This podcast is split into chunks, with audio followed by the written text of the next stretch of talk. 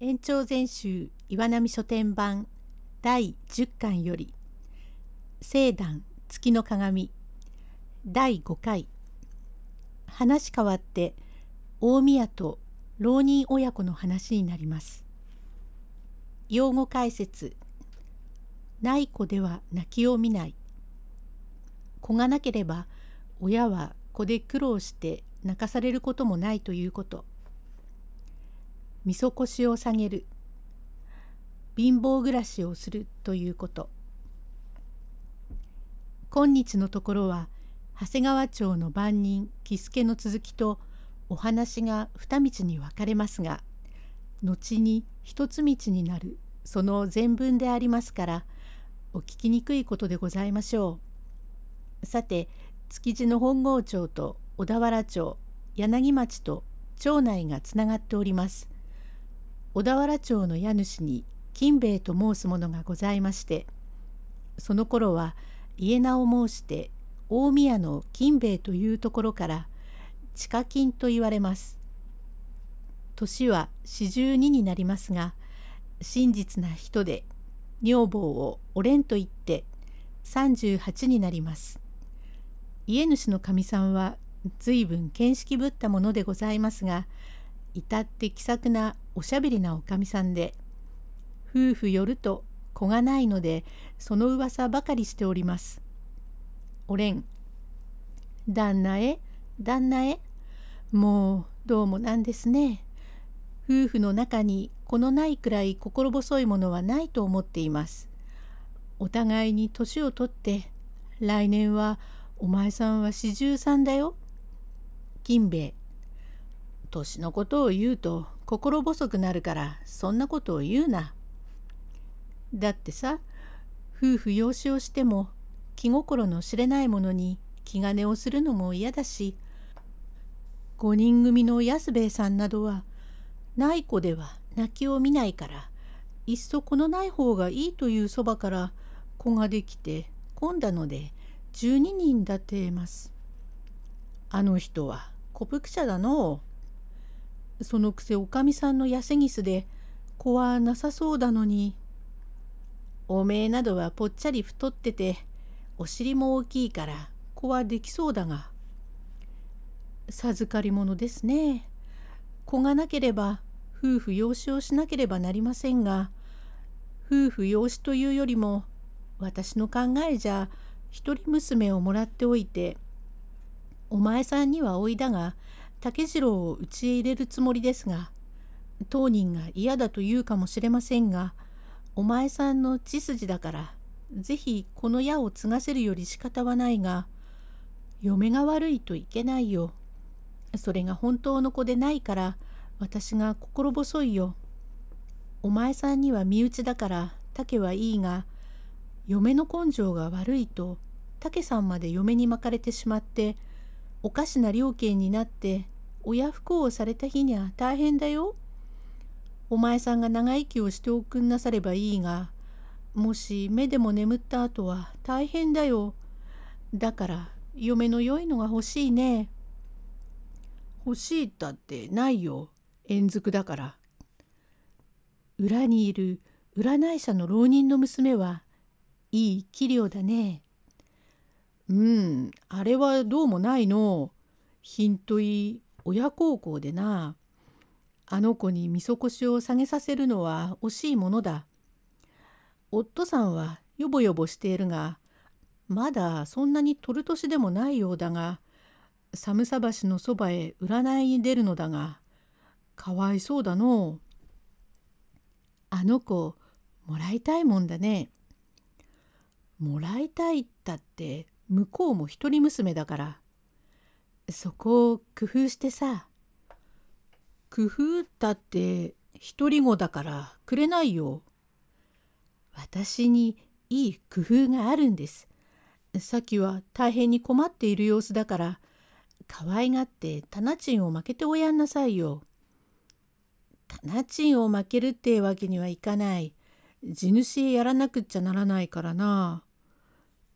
なるだけ催促をしないように押しなさい。催促するのも少しは遠慮しているのよ。あんな親孝行な子はありませんね。浪人ぐるみ引き取っても構やしない。親付きでか親付きだってあの浪人者ならよいよ。あの浪人者を呼んでお前さんね親一人子一人だが良い子を持ってお幸せだ。どうせうちへ養子をするのだが老いの竹というものが奉公先から下がってくればうちの養子になる身の上だがあれに沿わしたいように思うがお前さんも独り子だから他へくれるわけにも行くまいから一緒こたにおなんなさいと言ってごらんなさい。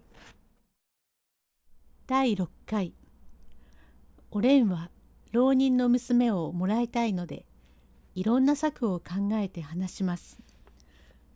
用語解説。オケ。ここでは綿摘み用の器具塗り桶のこと。これだけ上がった。これだけ売り上げになったということ。金兵衛。バカ言え。そんなことが言えるものか。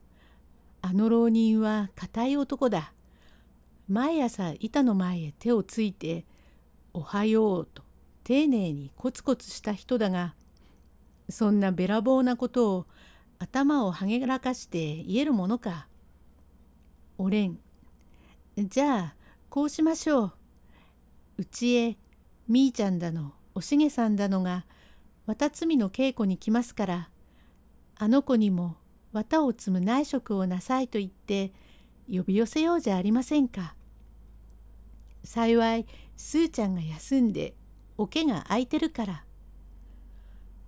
ああいう遠慮深い人だからなりがあの通りだからってよこすめそれはこちらで貸して手間で差し引くと言ってそっくり私のものを貸してやって習いに来ればもう閉めたもので内職ができてもできなくてもあの子のは艶がよくって評判がいいこれだけ上がったって手習いだけのものはなくてもいいからむやみに手間賃を出しておやんなさいよ。それは大変な散財だな。それからだんだん覚えてきたら前貸しだよ。気をつけてお金を貸してやってほいほい言ってこのように可愛がってやって夫さんが留守のうちは私のそばに置いてこのようにして可愛がってだんだんなじみが深くなるうち1年が2年と年月が経つうちに3年経つと竹が年季が空いてきますからちょうどいいね。2人差し向かいになったら気を利かしてお外しなさいよ。私はお参りに行くよ。2人置いて行けば冬ならこたつがあるから当人同士でうまくなってしまい当人が来たいと言えばいいじゃないか。それじゃあ無理無体にへへ猫にかつぶしというように押しつけるんだな。しかしあの浪人は硬いからよこすかしら。おお噂をすれば影だ。ピューピュー風で寒さ橋に出ていても見てもらいてもないからしてもう帰ってきた。帰り際に早いからきっと寄るぜ。浪人。ええ、ごめんを。はい。留守中、まことにありがとう存じました。ええ、ただいま帰りました。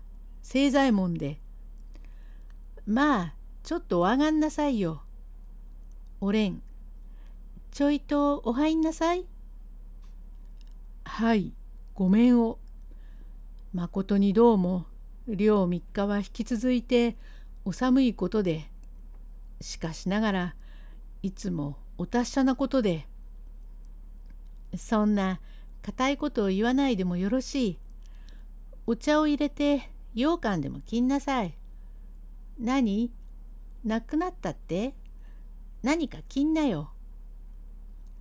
切んなって切るものはないよ。じゃあもなかでも出しなよ。ええ、ご内室様。